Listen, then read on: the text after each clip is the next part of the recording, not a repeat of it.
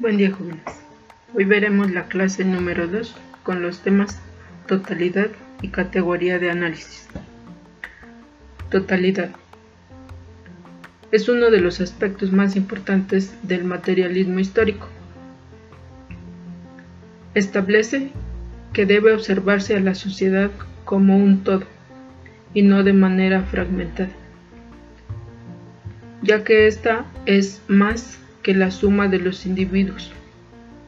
Para Marx, la totalidad supone la comprensión de la sociedad en forma global, sin fragmentar su análisis. Esto quiere decir que no debe distinguirse la división de las clases en una sociedad. Categoría de análisis. Se define como los medios de producción y las relaciones que se desarrollan en dependencias recíprocas con la fuerza productiva de la sociedad y actúan como forma de existencia y desarrollo de estas. Modo de producción, fuerzas productivas, medios de producción, objeto de trabajo, naturaleza y materia prima fuerza del trabajo del hombre, medio de trabajo, instrumento de producción, relaciones sociales de producción, forma de propiedad, situación de las clases sociales y formas de distribución.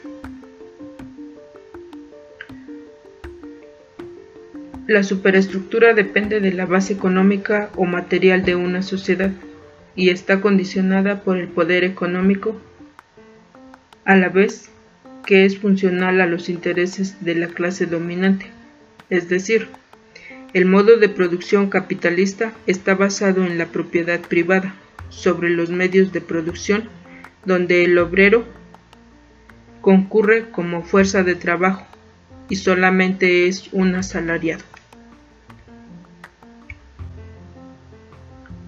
El materialismo histórico o concepción materialista de la historia. Es un marco teórico que busca explicar los desarrollos, los cambios en la historia de la sociedad humana, a partir de factores prácticos, tecnológicos o materiales, en especial el modo de producción, cómo se producen los bienes y las limitaciones que éste impone al resto de aspectos de la sociedad jurídico, ideológico, político, cultural, etc.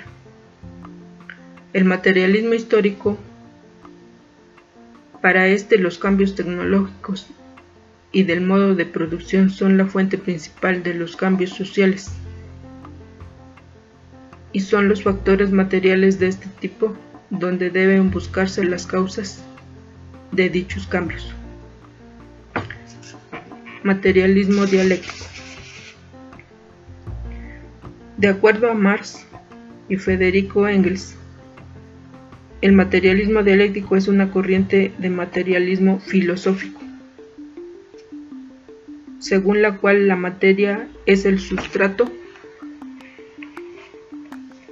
de toda realidad objetiva, que esto se refiere a material, y subjetiva, el pensamiento, y de interacción de ambos factores es posible conocer el mundo en virtud de su, naturaleza material mediante la aplicación de la dialéctica. Engels y Marx postularon el materialismo dialéctico a partir de su crítica, a partir del materialismo de Ludwig, el cual consideraba mecanicista e incompleto y a la dialéctica idealista de Engels. Esta crítica quedó escrita en sus tesis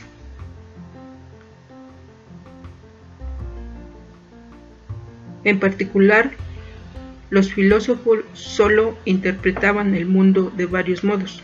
El punto es que, sin embargo, transformarlo para Marx y Engels el conocimiento de las cosas resulta incompleto si éste no es una herramienta de transformación y cambio social. En tu cuaderno realiza la actividad número 2, que es escribe una breve definición de totalidad. Posteriormente nombra los aspectos más importantes del tema categoría de análisis.